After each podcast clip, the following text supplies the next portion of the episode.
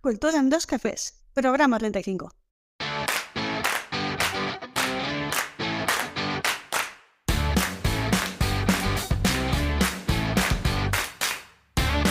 Buenos días oyentes culturetas y bienvenidos a Cultura en dos cafés, el podcast semanal en el que hablamos de cultura preta portel y de guerrilla.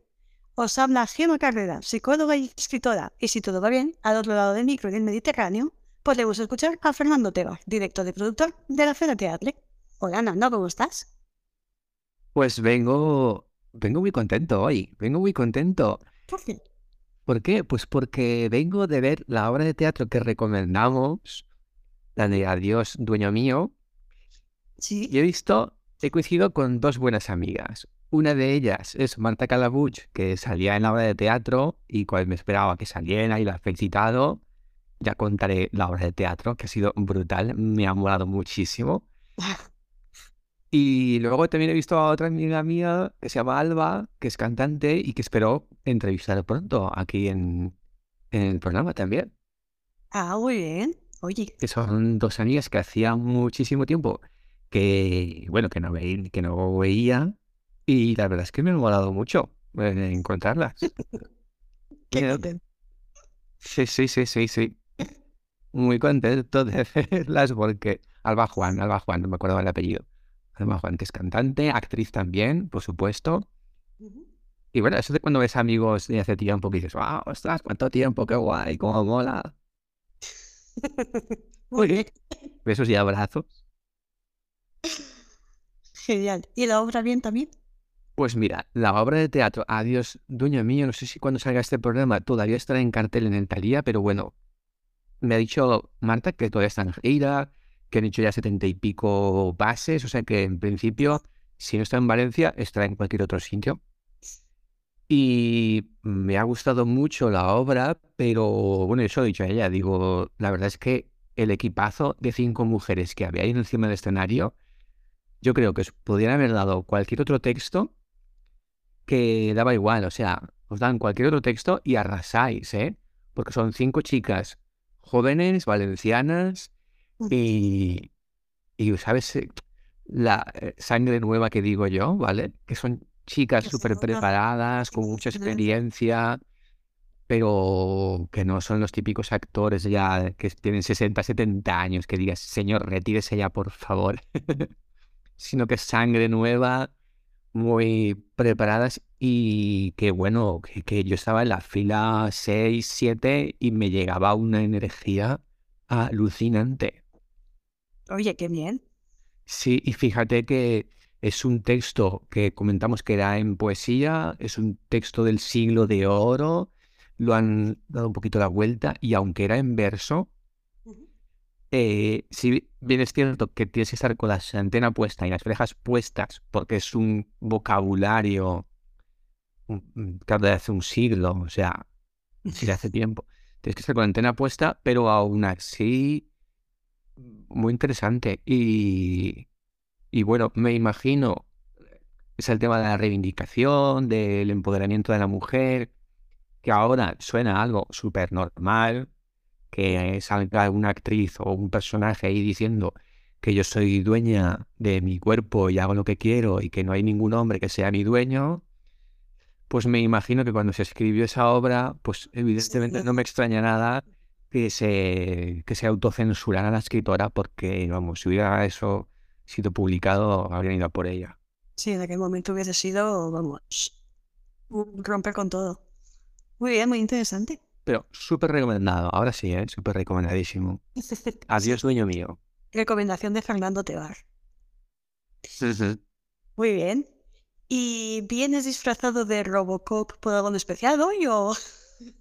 Sí, bueno, Me me, me, me he quitado el casco para que se viera bien mi voz, pero es que vengo todo de aluminio. Bueno, es un Robocop un poco del chino, ¿eh? Es casi casi el hombre de... Parezco más bien el hombre de hojalata del mago de Oz. Sí, sí, sí, sí. No quería decir, no quería ofender tu Pero bueno, pero yo me, he hecho así, ¿eh? me he hecho aquí mi disfraz de Robocop, todo, todo pesado, de tres- 30 kilos de armadura y mi pistola de agua.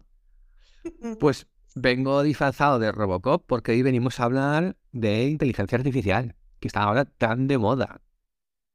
Muy bien. Y eh, nos contaste un poquito temático, no entiendo. Sí, quiero enfocar un poquito también en qué va a influir en, en la cultura, en el teatro, en las artes escénicas y sobre todo en el arte, digamos. Y también explicar un poquito en qué consiste la inteligencia artificial, porque bueno, está pegando ahora un pelotazo que se oye hablar mucho de, de esto y me gustaría explicar a nuestros oyentes de qué, en qué consiste, para que el rezagado que todavía no haya entendido muy bien de qué se trata. Perfecto. Pues cuéntanos. Sabes que te voy a abrir debate seguramente en este tema, pero venga. Por supuestísimo.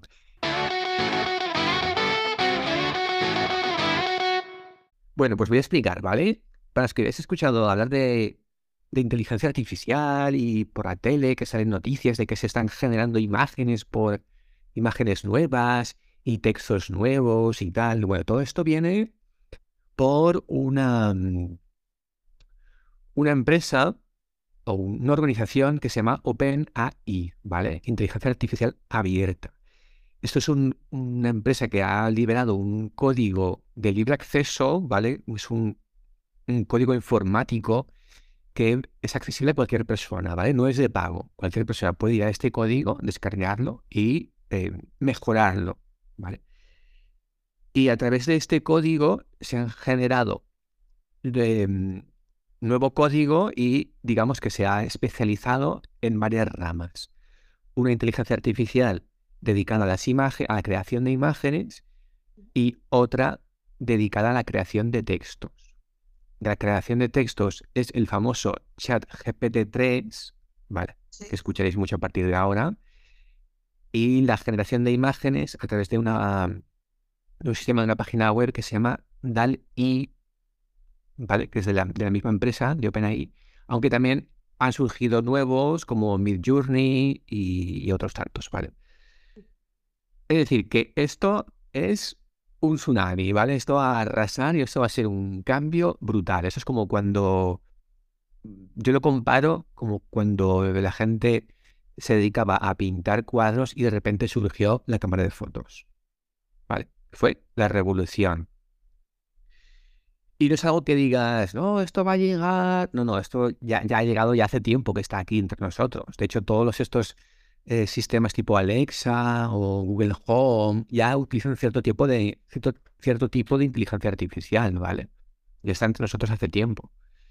O incluso, por ejemplo, cuando pones un navegador y te recalcula la, la carretera más idónea, eso hace una inteligencia artificial, ¿vale? Cuando pones el Google Maps. Solo que ahora, bueno, ha pegado petardazo porque lo, lo que se está consiguiendo es algo bastante bestial. Sí, sí. Entonces, yo el otro día lo estaba comentando con mi familia.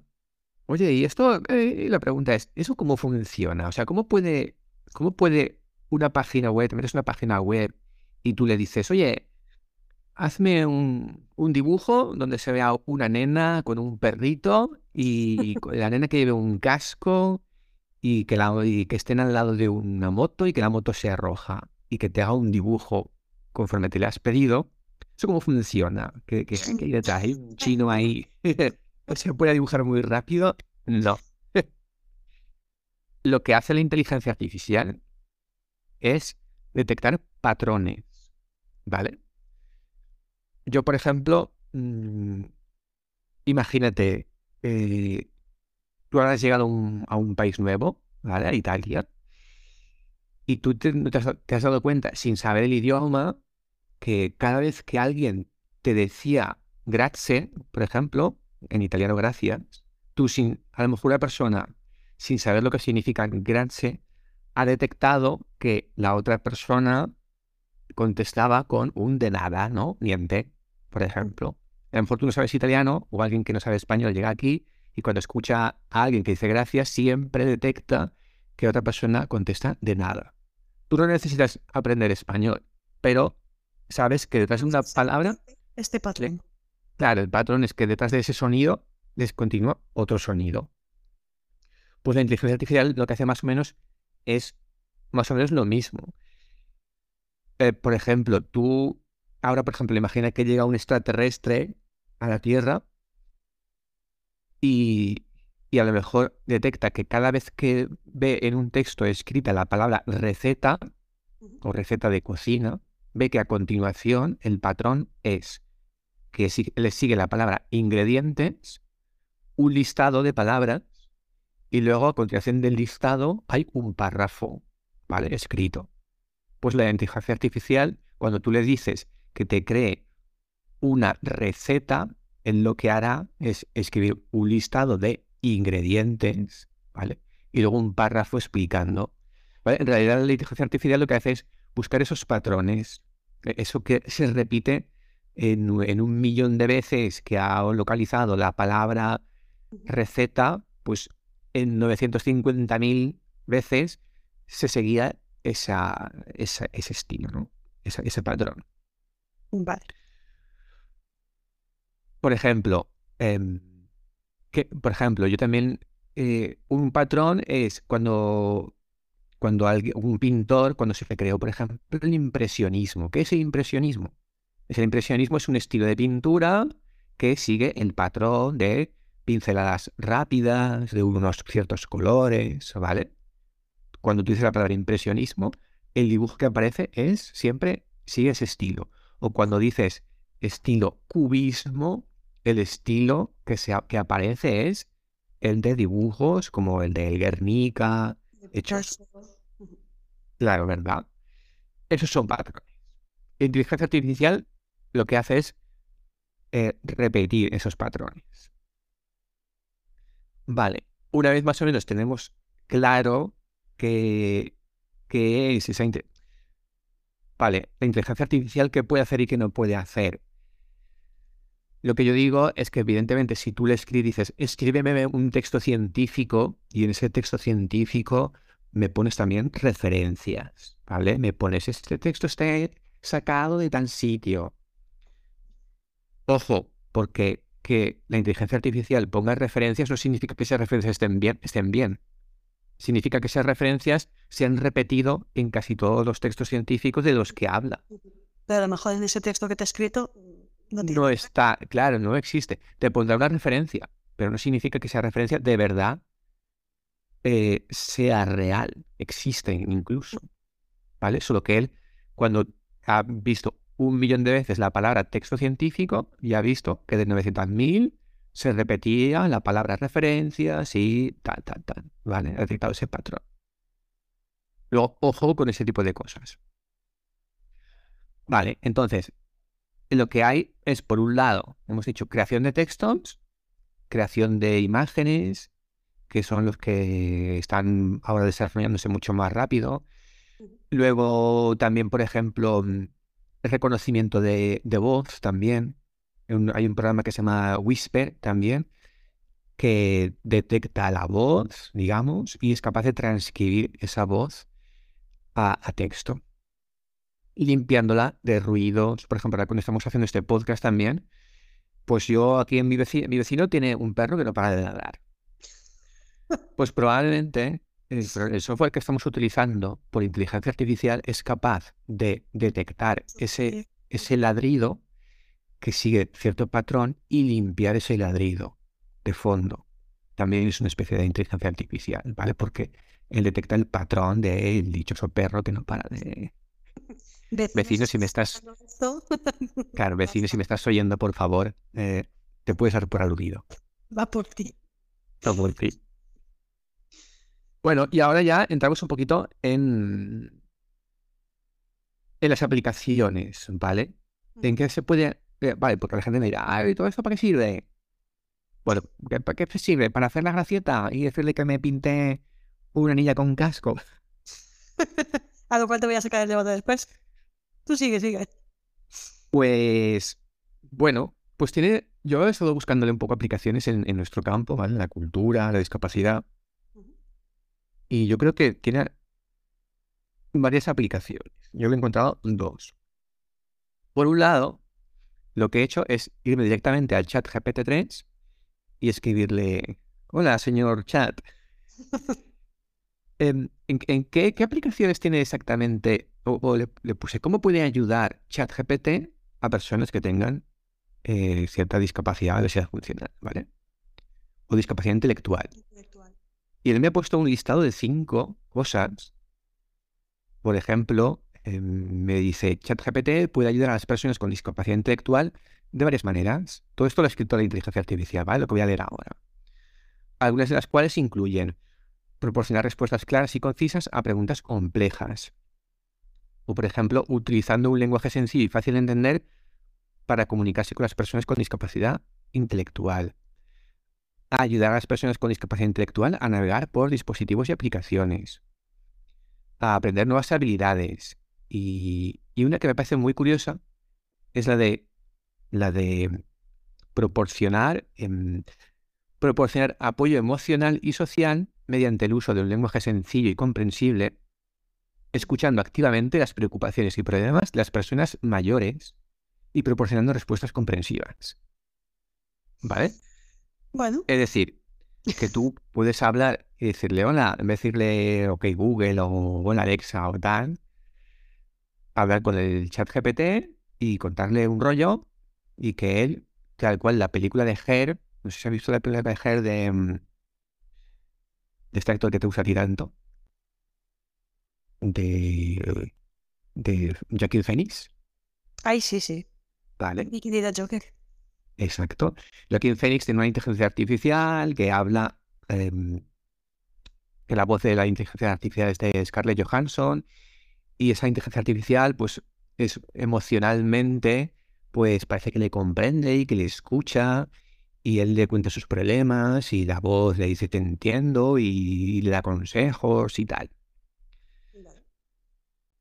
Me dirás, bueno, sí, pero a ver, muy triste que un abuelito o una abuelita se ponga a hablar con una voz de internet. Y yo te diré, bueno, pero es que mi abuela, por ejemplo, se ponía la tele y ella me decía que la tele le hacía compañía. Le hacía compañía. ¿Vale? Entonces, en vez de tener una voz de un señor del telediario que te suelta el rollo, a lo mejor no es más interesante tener una voz que te comprende lo que dice. Bueno, a lo mejor sería más interesante educar a la sociedad que los ellos no estén solos y seamos nosotros los que estemos con ellos. Es decir, estamos sustituyendo la persona, como siempre, por un robot, en vez de educar a la persona en lo que de verdad es importante. Vale, pero ¿y en los casos en los que, por ejemplo, veo a un abuelito en el Pirineo aislado por 5 metros de nieve y no Tendrá una nieta que se llama Heidi.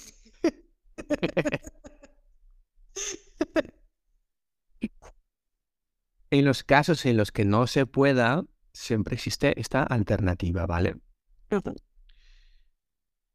Y luego, por ejemplo, también otra opción que me ha contestado este chat GPT, es otra manera de ayudar, es, eh, me decía que era que puede adaptar a un lenguaje sencillo textos complejos para personas con discapacidad cognitiva. Imagínate que hay una persona que tiene que em, le dan un texto complicado, unas instrucciones de una televisión, ¿vale? O, mm, o un texto, le llega una carta del banco o le llega una carta del ayuntamiento y no entiende lo que, lo que, está, lo que está diciendo. A lo mejor esta persona puede introducir este texto en la inteligencia artificial y que esta inteligencia artificial le explique con un lenguaje sencillo qué es lo que le quieren decir, sin necesidad de recurrir a un asistente social o a una persona que vaya a su casa a explicarle. Quiere decir que, que hay soluciones mm, por desarrollar muy interesantes. Personalmente, antes de entrar en el debate, personalmente, ¿en qué lo estoy utilizando yo? Porque yo he empezado ya a trastear. Ya, ya, ya, no sé. he empezado a trastear, a averiguar esto, en qué consiste, de qué trata. Y yo empezaba un poquito a sacarle partido. Porque, repito, esto es un tsunami, ¿vale? Esto va a arrasar y habrán... Eh, escuchaba también en la radio el otro día que va a crear una brecha social. Va a crear una brecha social porque, dicho así, a grosso modo, los listos van a ser más listos y los tontos van a ser más tontos. ¿En qué sentido? Que el que sepa aprovechar la ola y sepa surfear sobre la ola y aprovechar esta herramienta, porque al fin y al cabo es una herramienta, va a sacarle más partido y va a sacar más rendimiento a su trabajo. Y el que se quede mirando cómo viene la ola y, y la ola se le venga encima y no lo aproveche, va a quedar muy atrás. ¿Vale? Repito, esto es como... Escuchaba el ejemplo de, de la fotografía. Cuando llegó la fotografía, ¿vale? Cuando llegó la fotografía, ¿qué hicieron los pintores? Hubieron pintores que, eran, que hacían pintura realista y que se dedicaban a pintar al rey Carlos V. Eso ya no servía para nada. O sea, ser un pintor realista ya no aportaba ningún valor porque, porque existía un señor que se llamaba fotógrafo que era capaz de hacerte una fotografía, una imagen mejor que tu pintura realista. ¿Qué hicieron los pintores? Crear nuevos estilos, ¿vale? Crearon el estilo cubista, de, hecho todo el estilo, el estilo cubismo y el impresionismo viene de ahí, viene de que, de que llegó este aparato fotográfico que les quitaba en cierto modo el trabajo. Y ellos se adaptaron y, y empezaron a crear estilos que la fotografía no era capaz de replicar. Entonces la brecha social va, a llegar sí o sí. El que aproveche y sepa adaptarse, guay. Y el que no, pues le llegará. Puede como Darwin. La adaptación de Darwin. Como Darwin. Yo he empezado ya a aprovecharlo en cosas, pues, por ejemplo, eh, imagínate que tienes eh, que escribir un, un, blog, por ejemplo, y tienes que poner una imagen de stock que se llama, ¿vale? imágenes sencillas. Por ejemplo, necesitas, estás hablando sobre las vacaciones. 10 ideas para ir de vacaciones. Y necesitas una imagen de una tía en la playa.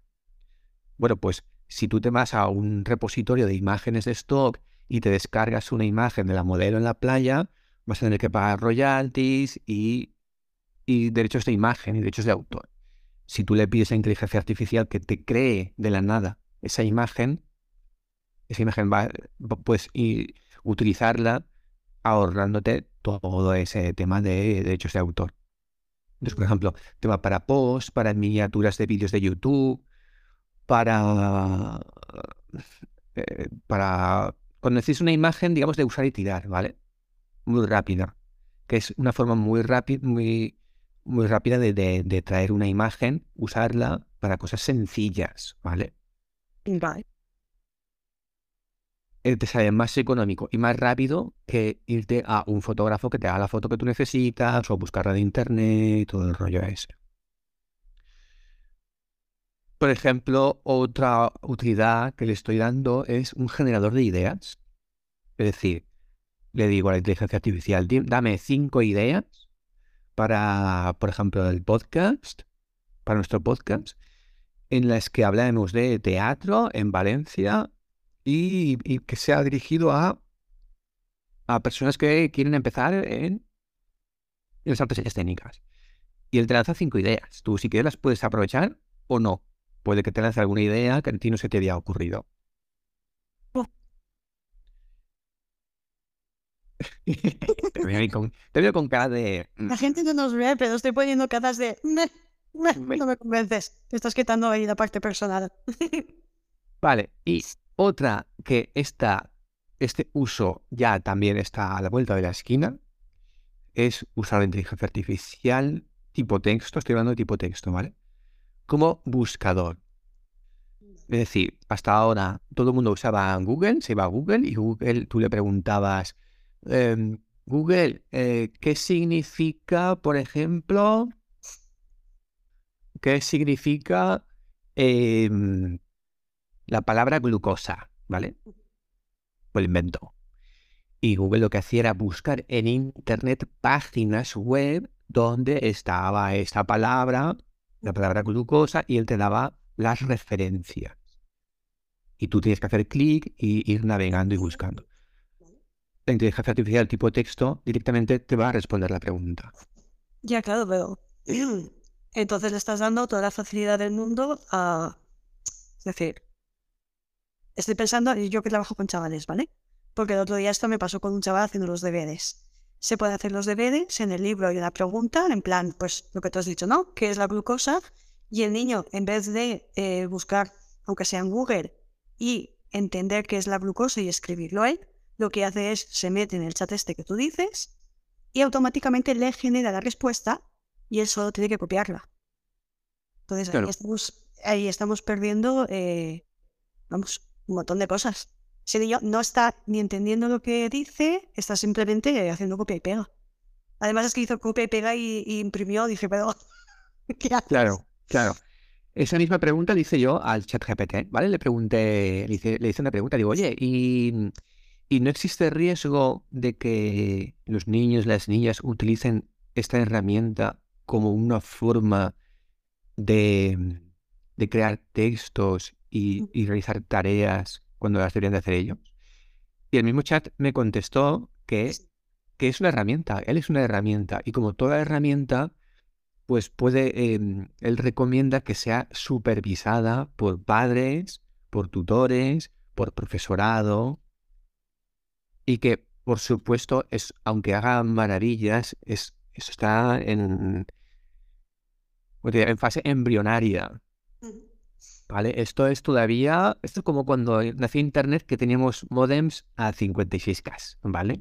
O sea, lo que hay ahora es cuando jugábamos al Space Invaders. ¿vale? Y ahora los videojuegos son una, luz, una pasada. Estamos en esa fase, estamos todavía en una fase beta, todavía está empezando a, a, crecer. Entonces, ¿qué ocurre? Que las respuestas que te da esa inteligencia artificial no tienen por qué ser al 100% correctas. ¿Vale? Porque todavía está... Eh, ese niño cuando ha copiado la, la respuesta, bueno, allá él, porque la respuesta puede que esté bien o puede que tenga sus errores. Es como lo que decía antes. A él le da igual. Él lo que quiere es tener la respuesta. Luego ya de que corregirán en clase, pero en ese momento lo que quiere es acabar rápido los deberes porque tiene que salir, porque tiene que jugar, porque tiene lo que sea. Entonces, si no hay nadie, lo que tú dices, si no hay nadie supervisando, que no todos los niños y las niñas o todos los adolescentes tienen detrás un papá o una mamá, un educador que los pueda supervisar, lo hago rápido, lo hago fácil y me olvido. Entonces, ni hago un esfuerzo, se pierde para mí, se pierde lo que es un poco la cultura del esfuerzo, del esforzarte por hacer las cosas. Es igual que el, pedirle que te haga un dibujo. bueno, dibújalo tú, maldita sea. Estás perdiendo eh, la cultura del esfuerzo. Porque al final, ese niño, a lo mejor, si el texto está bien y pa, pa, ese niño va a sacar la misma nota que el niño que se ha dedicado a leer en libros o a leer en páginas web, a entender qué es eso y a escribirlo él. Entonces, me parece muy bien como herramienta lo que decíamos, eh, personas con algún tipo de dificultad o que tengas en algún momento que la necesites, pero como una herramienta de, pues eso, tenemos personas con las que trabajamos con discapacidad intelectual. Esto pues, es una herramienta muy, muy buena para ellos la creación de imágenes, por ejemplo, está pensando personas y niños con, bueno, personas, perdón, adultos y niños y niñas con autismo, que al final necesitan imágenes muy concretas de pictogramas, ¿vale? Lo que son la creación de pictogramas, que en ese momento les puede venir súper útil, es decir, vale, a esta persona con autismo no sé cómo comunicar lo que le quiero decir, se la quiero crear en una imagen, en ese momento no tengo el recurso y yo no sé dibujar, no sé cómo hacer un pictograma, utilizo la herramienta. Es decir, es una herramienta que si, lo de siempre, si se usa bien, es una pasada, porque realmente es una pasada. Ahora, hay que vigilar muy bien cómo se usa, porque al final la inteligencia artificial, si crece como ha crecido el Internet desde que empezó hasta ahora, por ejemplo, va a llegar un momento, y en muchas empresas con el uso de la robótica es, está pasando, estamos perdiendo el valor humano y lo estamos sustituyendo por el valor artificial. Es más rápido, a la larga se convierte en un valor Em, que económicamente a las empresas les sale más rentable, porque al final ese robot con ese mantenimiento te sale más rentable que una persona que un día tiene el día malo y de repente ese día el trabajo no le ha salido bien, entonces has perdido ese, trabajo, pero vamos a acabar sustituyendo eh, ciertas tareas por la inteligencia artificial, entonces vamos a perder mucho el valor humano. Y este era mi debate. Te voy a, te voy a rebatir, te voy a rebatir, te voy a rebatir porque es verdad dices, vale, es que ese niño em, le ha mandado que escriba una redacción y claro, se lo ha hecho una, esa redacción se la ha hecho una máquina y no hay manera humana de diferenciar si esa redacción la ha escrito una persona o la ha escrito una máquina, no hay manera. está haciendo trampa. Ya, pero es que eso, antes de que viniera la inteligencia artificial, eso ya existía. Porque, porque hay una cosa que se llama calculadora, que cuando te mandaban que hicieras las sumas en casa, tú puedes hacer las sumas de cabeza, pero también puedes hacer trampas y hacerlas con una calculadora. Y la calculadora te hacía la suma y la multiplicación mucho más rápido que, que tú de cabeza. Entonces, ¿qué pasa? Que por eso vamos a destruir las calculadoras, porque es que el niño, no. De nuevo, de nuevo, es una, her- de nuevo, es una herramienta. Y esa herramienta tiene que usarse en menores de edad, por supuesto, bajo supervisión de adultos. Porque si te decían que hicieras la raíz cuadrada y la hacías con la calculadora, pues se hace trampa. Y evidentemente el niño que se lo ha currado, pues no, no. Es el, pa- el parangón. El mm, parangón existe en castellano, no sé. Creo que Eh, explicar. No. Italiano es un parangón. Italiano es parangón, es el- el- la comparación de que, que me, que me hacían a mí con el- la inteligencia artificial, que eh, es, es con el tema de los deberes, ¿no? Es como cuando había una cuando, cuando aparecía la calculadora, que, oh, Dios mío, una calculadora, ¿qué vamos a hacer? Sí, que no, se va a perder. el- perdón. Dime, dime. Es, es el tema de, ¿se va a perder el valor humano? Sí, también. También, eh, típico miedo, ¿no? Porque enseguida vienen los miedos. Se van a perder, ah, me van a quitar, el- yo soy ilustrador, me van a quitar el trabajo. El típico miedo. Vale. Y también he escuchado una frase muy interesante que dice que existan las pistas, que existan, que existan las pizzas congeladas no significa que vaya a desaparecer los restaurantes. Quiere decir que la pizza congelada sirve para cierto tipo de cliente. Si tú, como ilustrador o como copywriter o como escritor de textos, ofreces un valor añadido a, a la pizza, porque tú vas con tu camarero y le ofreces un vino y la pizza está hecha en horno de leña y tal, es otro tipo de cliente, no es el mismo cliente que el que quiere la pizza congelada, ¿vale? Entonces, que va a quitar tipos de trabajos, claro, efectivamente, va a quitar los trabajos que sean de valor rápido, eh, le va a quitar el trabajo a los de Burger King. Claro. Si no, o les va a quitar el trabajo. Ya, yo ya pienso ya un poco, eh, por ejemplo, empresas tipo Fiat, tipo Ford, eh, trabajos de lo que tú dices, rápidos, el, el soldado tornillo, el atornillar un tan. Pero cuando usas la robótica está muy bien, a la empresa económicamente le viene genial, pero va a llegar un. Es decir, porque lo he visto, he visto sustituir personas por robots. Entonces, eh, Y trayéndolo un poco al mundo de la cultura, Esta esta misma mañana he escuchado por la radio que ya hay una compañía de teatro que está, está creando un espectáculo de teatro donde el texto está generado por inteligencia artificial. Habrá que seguir el proyecto de cerca y ver qué cosas sale de ahí, porque puede salir un churro o quién sabe. De nuevo, eh, insisto mucho en esto, ¿vale? Esto está todavía en fase, fase muy, muy, muy fase menos uno, diría yo, ¿vale? Esto es como, estamos todavía en la- en la fotografía en blanco y negro. Está por venir, está por venir, igual que ahora se son capaces de crear imágenes, está por venir la creación de vídeo. Está por venir la creación de imágenes en tres dimensiones, que ya he visto algo. Y respecto, bueno, a las imágenes, a la creación de imágenes que tú le dices, te he puesto aquí la foto de...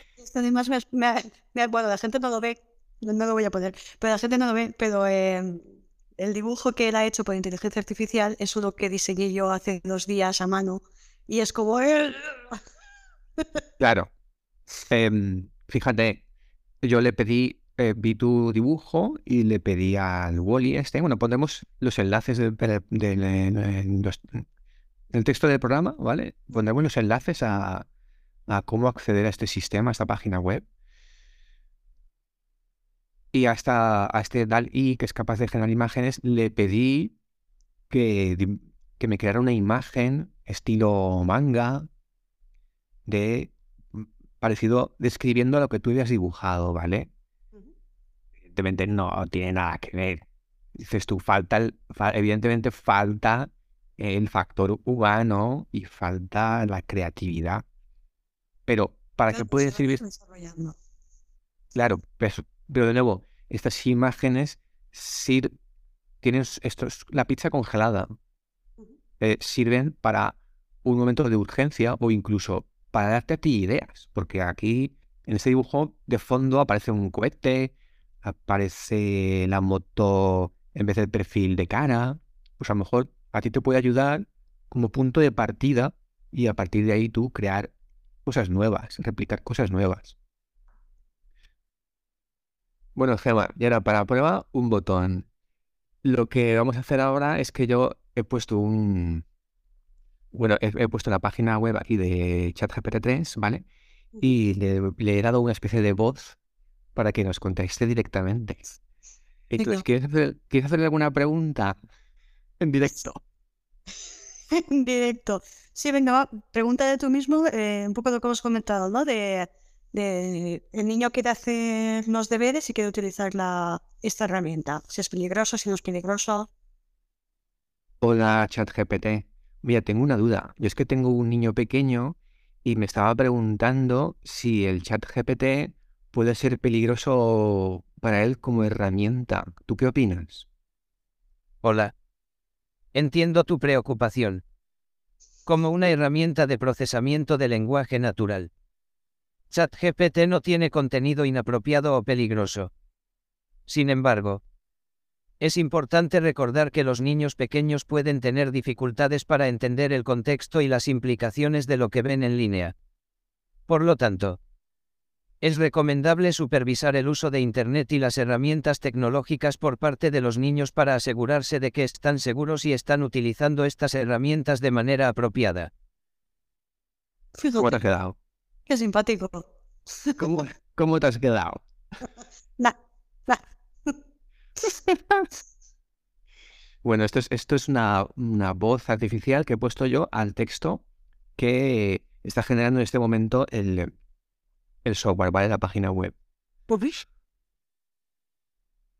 ¿Alguna otra pregunta que quieres que le hagamos? mm, Venga, va, pregúntale los deberes que habíamos comentado. Em, sí, sí. Vale, vamos a tener. Mira, tengo otra duda. ¿Qué opinas de que un niño haga los deberes en casa aprovechando el chat GPT y no los haga pensando por, el, por sí mismo?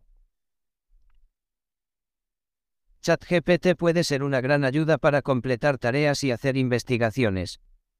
Sin embargo, es importante que los niños aprendan a pensar por sí mismos y a desarrollar habilidades críticas. Si un niño utiliza ChatGPT como una forma de evitar el pensamiento independiente, Fíjate. podría ser perjudicial para su desarrollo intelectual a largo plazo. Por lo tanto, es importante fomentar el pensamiento crítico y la independencia en los niños. Mientras se utilizan herramientas como ChatGPT de manera complementaria. Para flipar. Como decimos a- así en la terreta, para flipar, nano. sí, sí. Ahora, Pues esto es un, un ejemplo de, de la herramienta, ¿vale? Bueno, ha quedado claro. No sé, como herramienta la verdad es que si aprendemos a usarlo puede ayudarnos muchísimo. Ya te digo, yo estoy focalizada más hacia la parte de discapacidad, que sé que esto puede ser una bomba grande. También con niños, también, no sé. Como herramienta muy guay. Tengo mis debates personales, pero ya hemos hablado. Sí, sí, es como todo, ¿no? Eh, El agua es, yo tenía un profesor que decía, ¿el agua es buena? Bueno, pues depende. El agua es necesaria para poder vivir, pero como te dejen en medio del océano, te vas a muy ahogado. Y bueno, te viene muy bien. Como todo, es una herramienta, hay que buscarle, es un desafío también, es una herramienta, hay que buscarle su utilidad y, y sí, yo creo que lo que hay que hacer es hu- huirse, eh, no verlo como un enemigo, sino huirse a él, ¿eh? Sí, no, con lo que tú dices, ver la ola y surfearla. Obviamente habrá cosas que no nos gustarán. Yo, por ejemplo, yo sigo muchísimas cuentas de Instagram sobre arte, sobre dibujo, diseño y tal. poco de, de todo. Y sí que hay muchas que han empezado, yo también me me, uní un poco, pues un poco a la reivindicación de no a, la inteligencia artificial en la creación de imágenes, porque al final sustituyes el valor humano, sustituyes un, el valor tanto moral como económico de la persona que está detrás de, de un dibujo, ¿no? de todo el tiempo que, que, tienes que estar para dibujar, para crear. Y, pero bueno, al final es, me imagino que como todo, cuando algo empieza y la gente no sabe o no sabemos qué es, lo primero que hace es miedo. Madre mía. Mm. Lo primero que te llega es el miedo del que va a pasar. Luego, no sé, me imagino que cuando llegó Internet al principio, alguien también tendría miedo. No, sí, sí, yo también vi el movimiento este de, era como una AI tachada, ¿no? Como si prohibido. Yo lo vi como algo en plan mmm, muy, ¿cómo se dice? Muy, o sea, es, es, ya imparable, es ponerle puertas al campo. Sí, no, es algo que ya está en movimiento. Sí, no puedes, no puedes Sí, puedes manifestarte de alguna manera, pero va a servir de poco porque es ponerle puertas al campo. Y, y, por supuesto, claro, crea miedo porque lo que no se conoce eh, siempre, siempre, da, siempre da miedo, ¿no? Hay que pasar con, con mi puesto de trabajo. Pero bueno, sí, también yo siempre digo lo mismo que el ascensorista, cuando llegó los ascensores automáticos, diría, madre mía. ¿Ya qué? Nada que, ¿no? Nada que. Pero de nuevo, repito, el tema de las imágenes, yo creo que el que es eh, ilustrador no debe de temer porque, porque es una generación de imágenes para un cierto tipo de uso. Mm. Sí, bueno, sé que Benjamin Lacombe no va a quedarse sin trabajo, pero de verdad los que están empezando con el tema de la ilustración lo tienen más complicado todavía. Es decir, si ya es un campo que no es fácil, el poder venderte como ilustrador, que te reconozcan, que te compren o que te tengan en cuenta para, eh, yo qué sé, logotipos, para lo que sea, pues con la inteligencia artificial creo que todavía es más difícil. Puedes, puedes, puedes usarlo como, como generador de ideas también. Y, y, y, a partir de ahí tú modificarlo a tu gusto y mejorarlo, claro. Por ejemplo, es lo que yo, lo que yo he visto también agregarle ese valor añadido. Exacto. Ese valor añadido. Esta mañana también estaba viendo un vídeo que, que, mira, los, que decía que los, los ilustradores que basan su trabajo en la técnica están perdidos, porque la técnica es fácilmente sustituible por la tecnología. Pero los ilustradores que basan su trabajo en la experiencia, en el saber hacer y, y en, la personalización de su trabajo, digamos, es, es, es el ilustrador que no va a tener miedo porque sabe que su trabajo es insustituible. Qué. Bueno, pues ya, veremos dónde llega esto. Ya veremos, ya veremos, sí, sí. Y bueno, esto es un poco el movimiento este OpenAI, que digo que software es, ya digo, es software libre, es decir, que está a disposición de cualquier persona el famoso chat GPT-3, que es aplicado al texto, y el DAL-I o Midjourney, que es aplicado a generación de imágenes. Estaremos ahí porque... Seguiremos. Como decía la película de Poltergeist, la niña está con el pelo rubio. Decía, ya están aquí. Qué contento te veo. A mí me apasiona, la tecnología me apasiona. Sí, no sé, no sé. Luego entras en debate conmigo, pero no pasa nada. vale, ¿tienes algo más que añadir? Nothing to add. Pues hasta aquí el programa de hoy. Si te ha gustado, puedes darnos 5 estrellas en Apple Podcast, tu me gusta en iBooks, tu like en YouTube y tus 5 estrellas en Spotify, ya que así ayudarás a que este podcast siga existiendo y siga creciendo ahora también disponibles en la emisora Cultura Remember 93.6 FM. Desde aquí, Nando y yo nos despedimos. Nos escuchamos en el próximo programa. Y ya sabéis, si no podéis venir, traed un sustituto. Adiós. Adiós.